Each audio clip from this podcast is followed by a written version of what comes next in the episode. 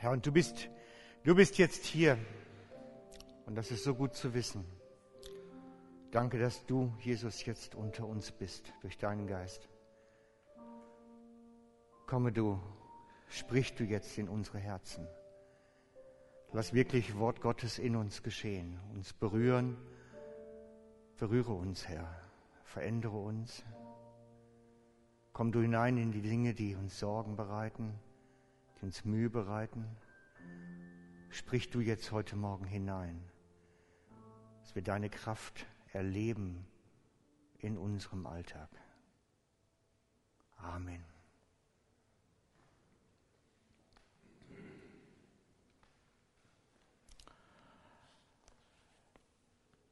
Wir sind in einer Predigtserie unterwegs, die sieht grusig aus als Bild.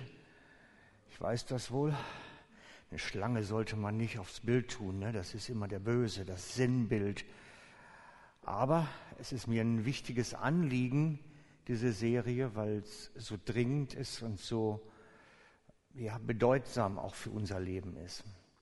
Es geht um Glaubenslügen, um Dinge, die wir hören, aufschnappen, die eigentlich nicht wahr sind. Die die Kraft haben, bei uns etwas kaputt zu machen. In unserem Herzen, in uns innerlich. Und ich habe mir Gedanken gemacht, schon eine ganze Zeit, wie kann man die überführen? Wie kann man die so, so an den Pranger stellen, dass jeder sieht, ah, das ist jetzt nicht richtig. Ich möchte beginnen eigentlich mit dem Text, auf dem das Ganze basiert. Ich möchte beginnen mit dem Text, der im ersten Timotheus steht.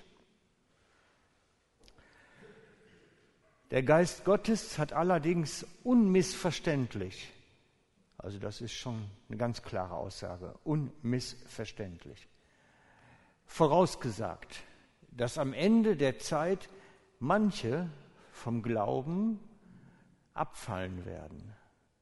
Sie werden sich irreführenden Geistern zuwenden und auf Lehren hören, die von dämonischen Mächten eingegeben sind und von scheinheiligen Lügnern propagiert werden, deren Gewissen so abgestumpft ist, als wäre es mit einem glühenden Eisen ausgebrannt worden.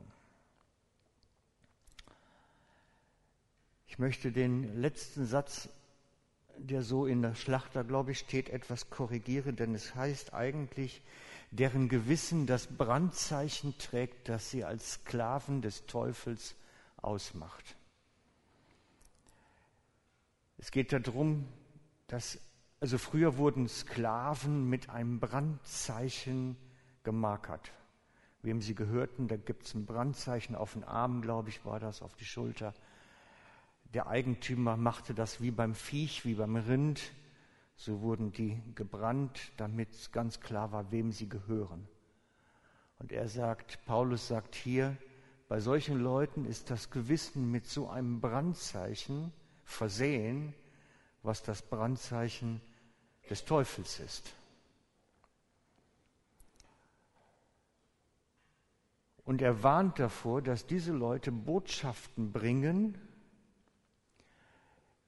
die von dämonischen Mächten eingegeben sind. Das heißt wirklich von Kräften der Finsternis, der Bosheit eingegeben worden sind und verbreitet werden. Und heute ist Informationsverbreitung in unseren Tagen etwas sehr Aktives. Wir können permanent übers Nattel dann YouTube-Videos schauen oder Blogspots lesen oder News kriegen als RSS-Feed. Die Technik ist so riesig eigentlich, dass wir eigentlich eher einen Informationsüberfluss haben. Und in diesem ganzen Informationsüberfluss wird halt sowas ausgestreut und das kriegen wir auch mit. Und ich habe dann gesagt, wir müssen mal einfach ein paar Dinge bodigen, wieder klären, was es ist und was es nicht ist.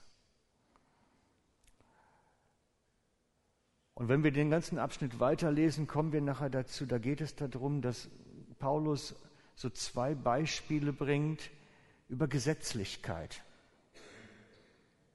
Über Gesetzlichkeit und stellt die als dämonische Lehre dar. Und im Gesamtkontext dann Gesetzlichkeit gegen Gnade. Das ist der Konflikt. Und ich möchte heute mich versuchen, mal etwas Neues zu machen. Ich will es versuchen, so zweigeteilt zu machen. Einmal als eine Einsteigerlehre für Menschen, die noch nicht so lange im Glauben sind oder vielleicht noch gar nicht so tief gegraben haben und eine fortgeschrittene Lehre. Und am Ende bringen wir das dann zusammen wieder. Ich weiß nicht, ob es gelingt. Vielleicht sagt er nachher, das war alles chaotisch heute. Wäre auch möglich. Aber ich, ich muss ab und zu mal was ausprobieren, um zu sehen, ob es denn auch funktioniert. Wir machen jetzt den Einsteigerteil. Es geht um die vergiftete Glaube. Es geht um den Begriff des Glaubens. Was ist Glauben eigentlich? Was ist Glaube? Da hat jeder so seine Vorstellung. Es gibt auch ein paar biblische Aussagen dazu. Aber ich möchte es mal wirklich bewusst machen als eine Gegenüberstellung. Was ist eine vergiftete Botschaft vom Glauben und was ist eine heilsame Botschaft vom Glauben? Was ist das, was Leben krank macht? Was ist das, was Leben heil macht? Was, welcher Glaube hat die Kraft zur Zerstörung? Welcher Glaube hat die Kraft zur Heilung? Und ich glaube, dass wir beide Seiten schon kennengelernt haben. Ich werde euch nichts, gar nichts Neues erzählen, vermutlich. Aber ich werde es anfangen, mal einzuordnen, weil ich denke, manchmal ist das schon wichtig. Beginnen wir in der Starterversion. Es ist nicht christlicher Glaube, nicht die Überzeugung zu haben, dass es da einen Gott gibt. Es ist nicht christlicher Glaube, die Überzeugung zu haben, dass es einen Gott gibt. Das ist keiner Glaube, der uns am Ende unserer Tage in, an himmlische Orte führen wird. Ich gehe nachher noch mehr darauf ein. Es ist nicht christlicher Glaube, die Überzeugung zu haben, dass der biblische Bericht wahr und richtig ist. Das ist auch keine Glaube, der uns am Ende unserer Tage an himmlische Orte bringt. Es ist nicht einmal christlicher Glaube, dass wir die Überzeugung haben, dass Jesus am Kreuz die Sünden aller Menschen getragen hat. Nicht einmal das bringt uns am Ende unserer Tage an himmlische Orte. Und ich möchte euch in der Schrift anschauen, was Glaube eigentlich ist. Und der Text dazu steht im Jakobus 2,19 bis Vers 21. Da sagt er nämlich, du glaubst, dass es nur einen Gott gibt, Du tust wohl daran. Auch die Dämonen glauben es und zittern. Willst du aber erkennen, du nichtiger Mensch, dass der Glaube ohne die Werke tot ist? Wurde nicht Abraham, unser Vater, durch Werke gerechtfertigt, als er seinen Sohn Isaak auf dem Altar darbrachte? Ich lese es nochmal. Du glaubst, dass es nur einen Gott gibt, du tust wohl daran. Auch die Dämonen glauben es und zittern. Willst du aber erkennen, du nichtiger Mensch, dass der Glaube ohne die Werke tot ist? Wurde nicht Abraham, unser Vater, durch Werke gerechtfertigt, als er seinen Sohn Isaak auf dem Altar darbrachte? Wir sehen am Anfang, du glaubst, dass es einen Gott gibt, das tun die Dämonen auch und zittern. Das rettet nicht. Das hat keine Auswirkung eigentlich. Beim Glauben geht es um Hören und Tun. Glauben ist Hören und Tun. Das ist dann sein Beispiel. Abraham ist das Beispiel für Hören und Tun. Abraham hat von Gott etwas Unmögliches gehört. Opfer deinen Sohn. Opfer deinen Sohn. Und er hat getan. Es ist nachher nicht so weit gekommen, aber hätte Gott nicht Stopp gesagt, hätte er es gemacht. Und das war das, was Gott ihm hoch anrechnete. Und wo er sagt, das ist der Vater der Gläubigen. Es geht beim Glauben darum, Gottes Reden zu hören und das, was wir hören, umzusetzen. Das ist der Kern. Und Jakobus benutzt das Beispiel vom Abraham, der von Gott den Auftrag bekommt, den lang ersehnten einzigen Sohn, seinen Erben, seinen Stammhalter zu opfern. Erstaunlich ist die Geschichte eigentlich schon. Vielleicht muss man vorab schicken, dass es für Abraham nicht ganz so undenkbar war, wie es für uns heute ist. Abraham kam aus einer Sozialkultur, wo er ursprünglich herkam, wo man das machte durchaus. Kinder opfern den Göttern. Er kannte das aus, seiner, aus seinen jungen Jahren. Daher war das nicht völlig unhörbar. Aber trotzdem war es natürlich für jeden, ist es undenkbar, das eigene Kind wegzugeben und zu töten. Für mich ist erstaunlich, dass Abraham fähig war, das zu hören. Denn solche Botschaften hören wir gewöhnlich von Gott nicht, weil wir auf dem Ohr taub sind. Das, was wir lieben zu opfern, grundsätzlich mal, hören wir nicht. Das ist ein Ohr, da sind wir taub. Vor allen Dingen noch, wenn Gott es uns gibt, dann es wieder wegzugeben, ist undenkbar. Dann sagen wir, da hat der Teufel uns versucht zu beeinflussen, hat uns was ins Ohr geflüstert. Und darum ist es wichtig, dass wir die Stimmen, die so zu uns reden, in der geistlichen Welt unterscheiden können.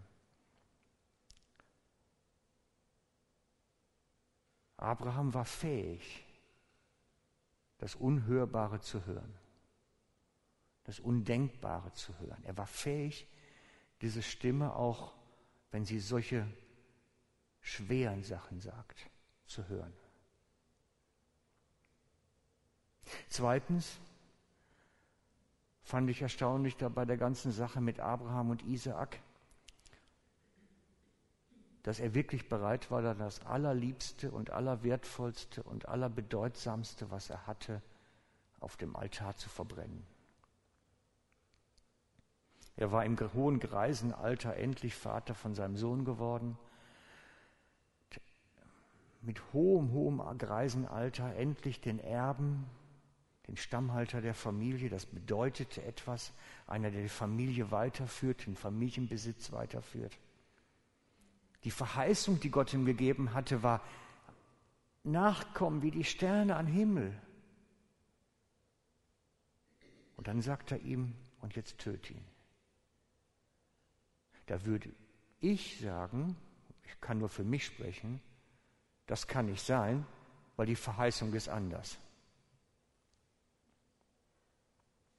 Und ich vermute, dass ihr da ähnlich ticken würdet. Aber er war fähig, es trotzdem zu hören. Das heißt, er hatte Sensibilität, Gottes Reden wirklich mitzubekommen. Und so behaupte ich, echter christlicher Glaube, der uns am Ende unserer Tage zu himmlischen Örtern bringt, ist ein Beziehungsglaube. Und das ist auch die Karte, die ich eigentlich für euch heute vorbereitet hatte. Sie liegt am Ausgang. Wer keine bekommen hat, kann sie nachher mitnehmen, so als Erinnerungssatz. Es geht um Beziehung und nicht um Überzeugung. Es geht nicht um deinen Standpunkt, den du hast, sondern das, was du lebst, mit wem du in Gemeinschaft bist. Es geht immer um Beziehung. Und darum ist Glaube, der uns am Ende unserer Tage zu himmlischen Örtern bringt. Ein Glaube, der Gott hört, sein Reden hört, der wach ist und der dann tut.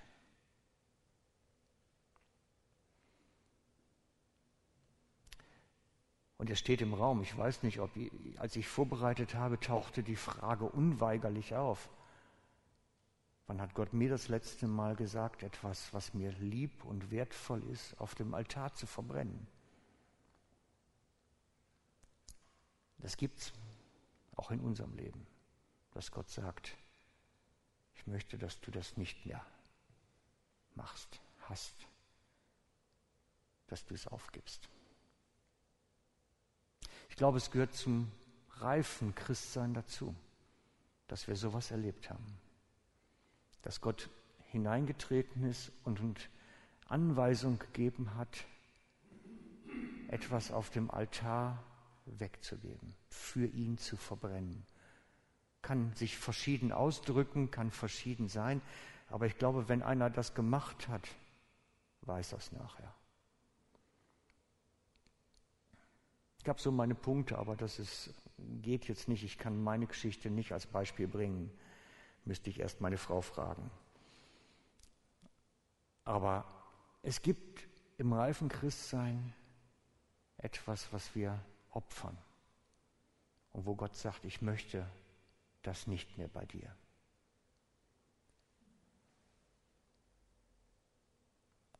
Man vergisst es nicht, garantiert nicht. Und so geht es beim echten Glauben, beim echten christlichen Glauben um Beziehung. Paulus beschreibt sie als eine Sklavenbeziehung. Sklave zum Herrn. Er stellt sich selber vor im Römer 1 ein, Paulus, ein Apostel Jesu Christi und führt dann aus Sklave.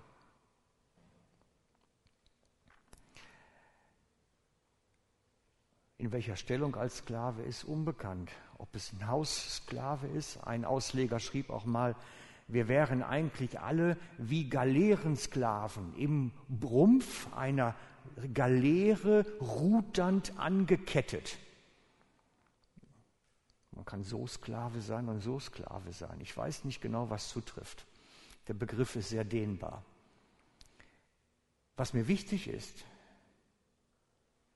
Wer mit Jesus sein Leben gegeben hat, steht in einer Abhängigkeitsbeziehung. Er ist der Herr, ich der Diener. Und er sagt, was ich tun soll. Und wer Christ ist, bei dem drückt sich das im Alltagsleben aus. Täglich. Das ist Glaube, hören und tun. Interessant ist, dass Paulus an der Stelle sogar noch eine Steigerung einbaut in meinem Verständnis. Er schreibt dann dazu, denn nur die, die sich vom Geist Gottes leiten lassen, die sind Kinder Gottes. Er macht eine Ausschließlichkeitsformulierung. Die Übersetzer übersetzen es ein bisschen immer wieder unterschiedlich, aber es kommt immer auf selber raus. Es ist eine Ausschließlichkeitsformulierung. Was nämlich im Umkehrschluss wirklich dann heißt, wer nicht bereit, bereit ist, sich leiten zu lassen, sollte über seine Kindheit Gottes nachdenken. Es hängt zusammen, direkt. Es hängt zusammen. Und darum ist es so wichtig, dass wir da drin bleiben. In dieser Beziehung, in diesem Beziehungsglaube, wo wir hören und tun. Es wird nicht jeden Tag von uns gefordert, irgendwas auf dem Altar zu verbrennen. Ganz sicher nicht. Manchmal sind es viele Kleinigkeiten. Aber beim Glauben, der uns am Ende unserer Tage an himmlische Örter bringt, ist ein Beziehungsglaube und kein Überzeugungsglaube. Genau, das war die Einsteigerversion. Und jetzt geben wir so ein bisschen Gas, steigern so die Herausforderung für uns alle. Jetzt kommen wir zu dem fortgeschrittenen Teil. Ist eigentlich gedacht für alle, die die sagen, das ist ein alter Hut gewesen, das mache ich doch. Was erzählst du mir da eigentlich? Das kenne ich alles und lebe es jeden Tag. Für die kommt jetzt die Herausforderung. Wollen mal gucken. Einige grinsen schon. Wollen mal gucken. Dort heißt, echter christlicher Glaube ist ein Ankommen im Land der Ruhe. Echter christlicher Glaube ist ein Ankommen im Land der Ruhe. Das ist keine Erfindung von mir, das Land der Ruhe. Nur das was mal klarstellen. Nur weil ich diesen Begriff jetzt so toll finde, ähm, das, das ist nicht von mir erfunden. Das hat der Autor des Hebräerbriefs erfunden. Der Autor vom Hebräerbrief beschreibt dieses Land der Ruhe nämlich.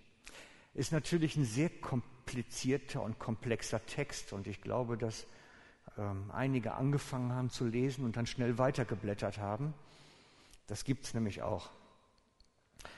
Der Autor des Hebräerbriefes hat den Begriff geprägt und er beschreibt da die Absicht Gottes, die Kinder Gottes, also euch alle, in einen Stand zu bringen, einen inneren Stand zu bringen, wo Ruhe herrscht. Wir schauen uns das genauer an. Es ist ein, ein Zustand in unserem Herzen, in unserer Seele, dass auch im Chaos des Lebens, auch wenn wir unter Druck geraten, innerlich Ruhe vorherrscht. Es ist ein, ein innerer Zustand. Es ist so ein bisschen, als wäre Herz und Seele bereits am himmlischen Ort angekommen, so ein bisschen so während unser Körper noch in der Welt unterwegs ist. Und ich möchte euch mit hineinnehmen in diese Gedanken vom Hebräerbrief. Und ich muss eine besondere Erzählform verwenden, damit es verständlich wird. Ich werde euch den Text erzählen, nacherzählen. In der Schule haben wir sowas auch schon mal öfter gemacht damals. Lange her, ihr erinnert euch, Nacherzählung schreiben. Ich mache das jetzt ähnlich, damit es ein bisschen verständlicher wird. Die Grundlage ist, der Hebräerbrief hat einen Empfänger oder viele Empfänger. Empfänger sind Gläubige, wir würden sagen orthodoxe Juden, die der Autor überzeugen möchte, dass Jesus der Messias ist. Und man braucht ein bisschen jüdisches Grundwissen, um den ganzen Brief zu verstehen eigentlich.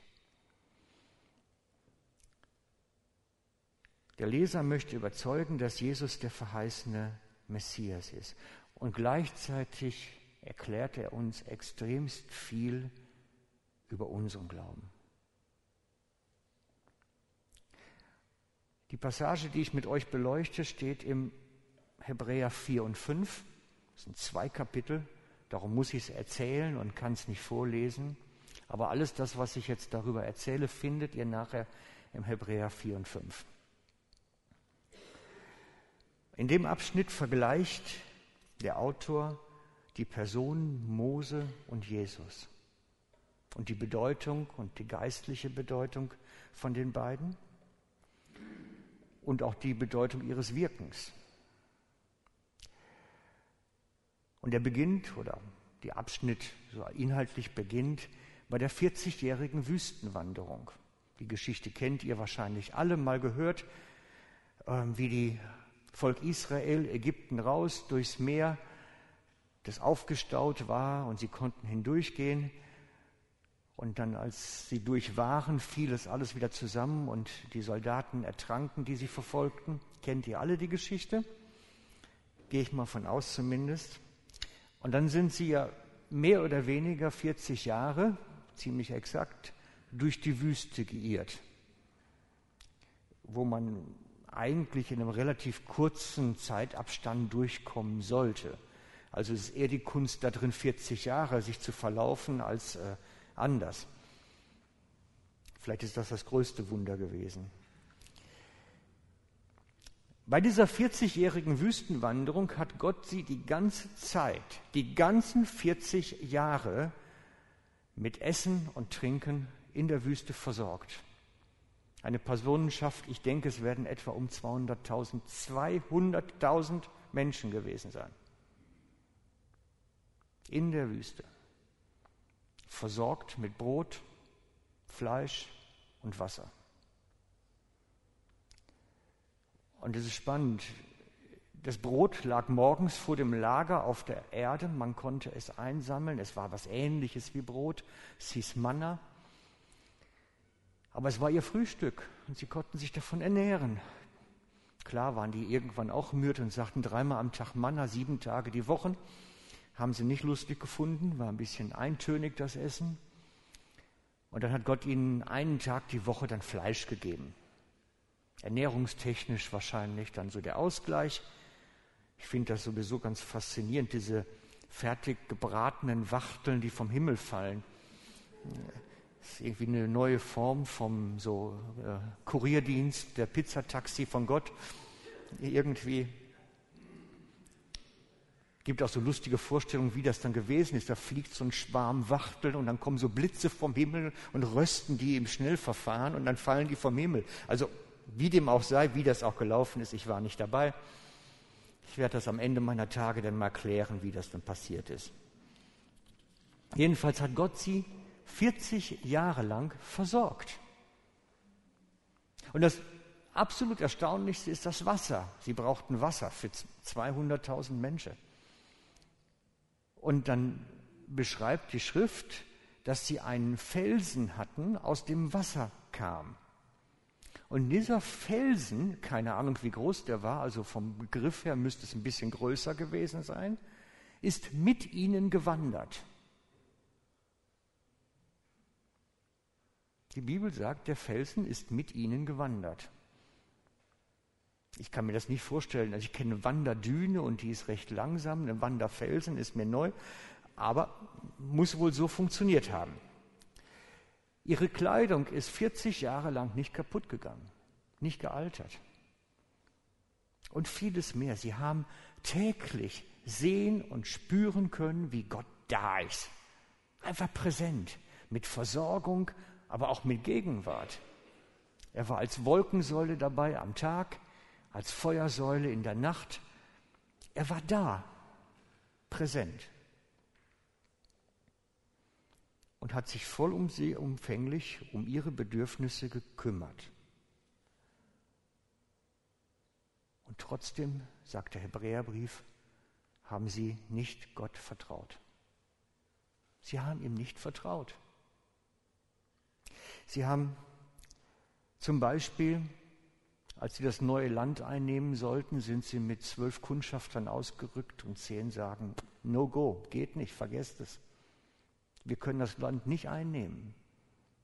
Sie haben 40 Jahre lang, na, vorher waren es weniger, haben sie eine Zeit vorher schon erleben dürfen, wie Gott sie versorgt, sich kümmert, macht und tut. Und als er sagt, nimmt das Land ein, sagen sie, no go, schaffen wir nicht. Da konnten sie nicht mehr glauben und auch an anderen Stellen, als sie ihre Götzen da aus Gold gießen und so weiter. Sie haben Gott täglich gesehen und doch im Herzen nicht vertraut. Das ist das, was der Hebräerbrief sagt. Und wir sollten an der Stelle nicht überheblich sein. Auch wir erleben Gottes Wirken in unserem Leben vielfach. Und wie schnell fangen wir an zu wanken in unserem Vertrauen? Wie schnell fangen wir an zu schwimmen? Wenn es dann geht, jetzt müssen wir mal durchhalten.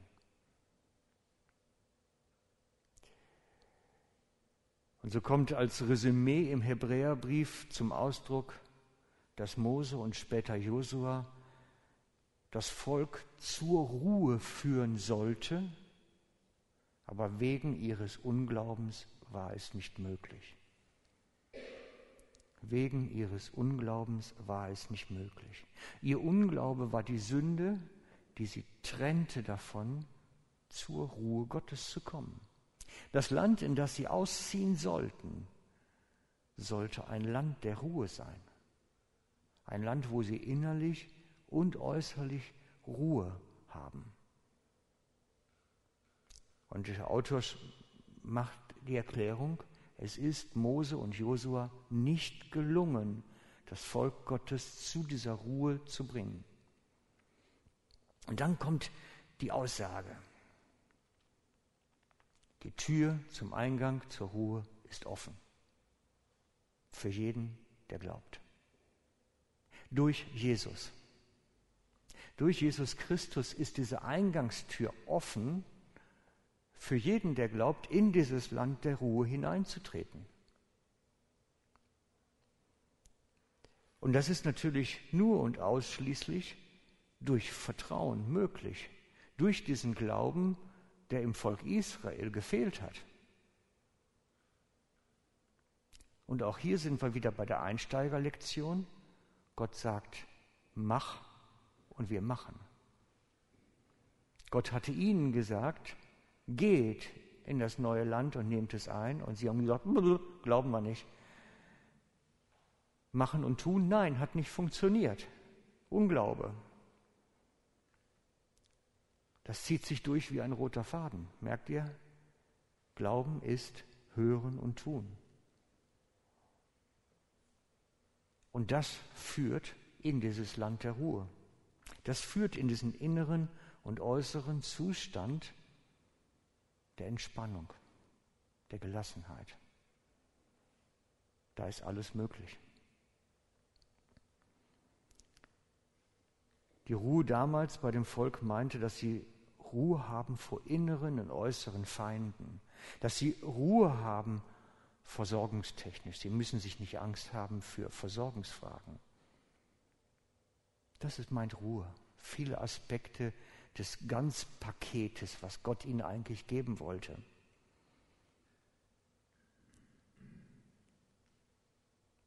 Und jetzt ist diese Tür zu diesem Land der Ruhe offen durch Jesus. Und jeder von uns kann hineinkommen durch den Glauben, durch Hören und Tun.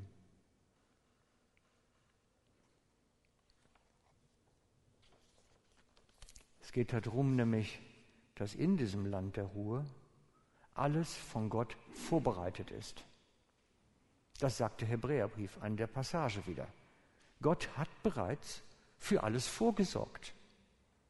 Es ist alles vorher schon erledigt. Dein Leben ist vorher vorgesorgt, dass du zurechtkommst. Bist du bereit, das zu glauben? Das ist dann die Frage. Jesus hat uns das vorgelebt. Jesus hat uns das vorgelebt. In der Schrift sagt er selber, ich kann nur das tun, was ich den Vater tun sehe. Man könnte es auch mit anderen Worten formulieren, ich kann nur das tun, was ich als vorbereitet erkenne von Gott. Und dann kamen die unglaublichsten Dinge dabei raus. Absolut. Oder Paulus schreibt an den Epheserbrief, dass wir in den vorbereiteten Werken unterwegs sein sollen. Gott hat die Werke bereits vorbereitet. Die Bibel ist da immer wieder, es zieht sich durch wie ein roter Faden. Es ist längst alles vorbereitet. Und der Hebräerbrief bringt es sogar zurück, die Vorbereitung, bis auf die Schöpfung. Sechs Tage lang hat Gott alles vorbereitet. Am siebten ruht er und so sollen auch wir in der Vorbereitung ruhen.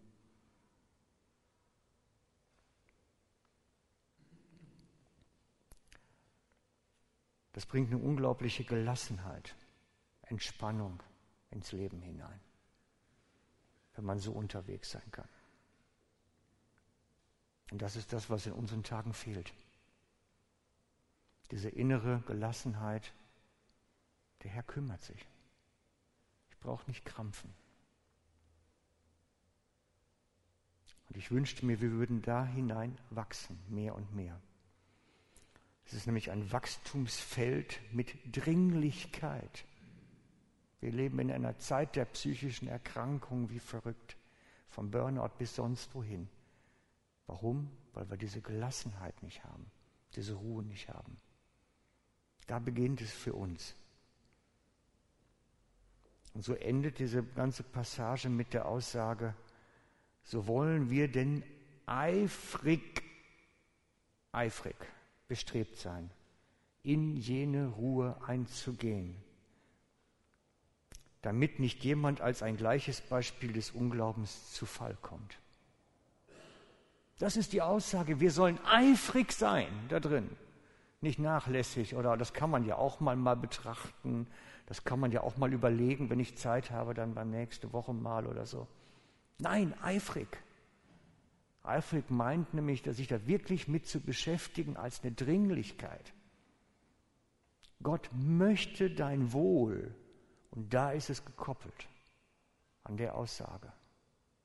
Eifrig in die Ruhe eingehen. Ist so ein bisschen widersprüchlich, merkt ihr schon, ne? Warte mal schnell. Habe ich hier in der Schweiz gelernt, den Begriff. Habe ich nie gekannt vorher. Schnell warten, sich beeilen beim Warten. Irgendwie geht das nicht zusammen. Aber das ist ähnlich. Ne? Eifrig heißt krampfen, machen, tun, sich anstrengen, zur Ruhe zu kommen. Es ist ähnlich, fast schon widersprüchlich. Ich denke, es meint eine Dringlichkeit. Wir sollen mit Dringlichkeit dieses Thema halten. Nicht nach Hause gehen und vergessen, naja, nächste Woche gibt es was Neues. Das ist dringlich für unser Wohl. Gott möchte dein Wohl und dafür ist es wichtig. Was, warum sagt Jesus sonst, macht euch keine Sorgen und werft eure Sorgen auf ihn? Sorgen machen, das innere Sorgenbarometer, wie das aussieht, zeigt mir, wie weit ich mit meiner Ruhe bin. Das innere Sorgenbarometer. Es gibt Menschen, die können sich um alles Sorgen machen und einige über weniges. Jesus sagt, wir sollen keine Sorgen machen. Und das ist eine Kunst. Aber es ist nicht unmöglich, glaubt mir, es ist nicht unmöglich. Die Frage ist, willst du weiterkommen?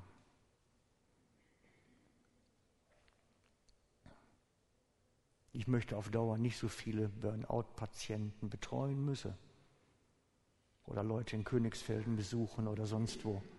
Ich möchte es nicht, weil dein Wohl kannst du damit ein ganzes Stück selber steuern, dein Zustand. Gott gibt die Anleitung. Die Frage ist, wollen wir? Die Frage ist, wollen wir?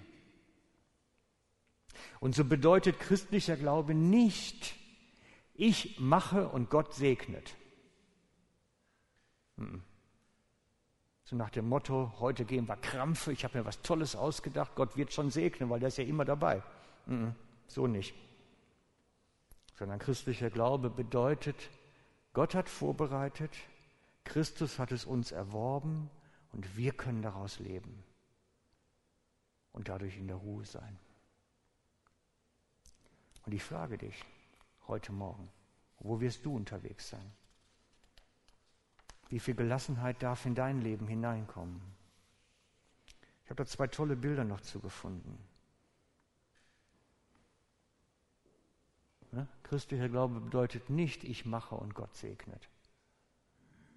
Anstelle dessen, Gott hat vorbereitet, Christus hat erworben, wir können daraus leben und in seiner Ruhe sein. Das ist die Gegenüberstellung. Ich lade euch ein, von dem einen zum anderen zu kommen, damit Leben lebbar wird. Und man wirklich spürt, da geht Licht auf, da kommt Leichtigkeit rein. Also, schaut mal auf euer inneres Sorgenbarometer, dann sieht man die Gelassenheit und sieht, wie weit Ruhe eingekehrt ist. Ich lade euch ein, da euch zu entwickeln. Das kann ich nicht machen für euch. Auch nicht als Pastor und Seelsorger. Das sind Sachen, die muss jeder für sich selber machen, klarkriegen.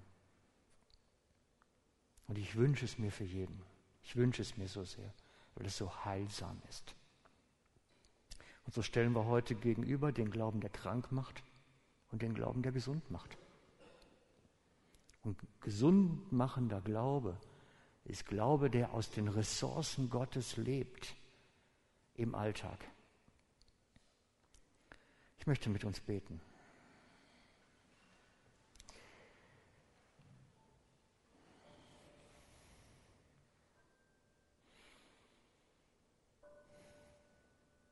Vater, und wir stehen vor dir als deine Kinder. Du siehst unser Herz. Und du weißt, was uns alles bekümmert und welche Sorgen wir in uns tragen. Und wir wollen dir jetzt diese Sorgen bringen. Hier sind sie. Nimm du.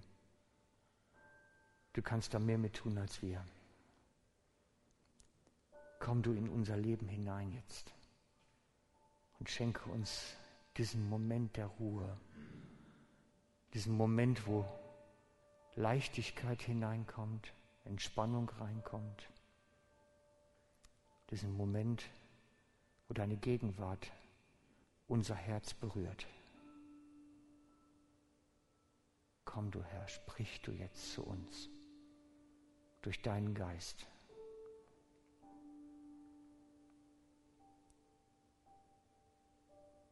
Komm du Herr mit deinem Geist und hilf uns frei zu werden von den Sorgenpaketen, die in uns schlummern. Leite du uns durch deinen Heiligen Geist, dass wir mehr und mehr unsere Sorgen bei dir deponieren können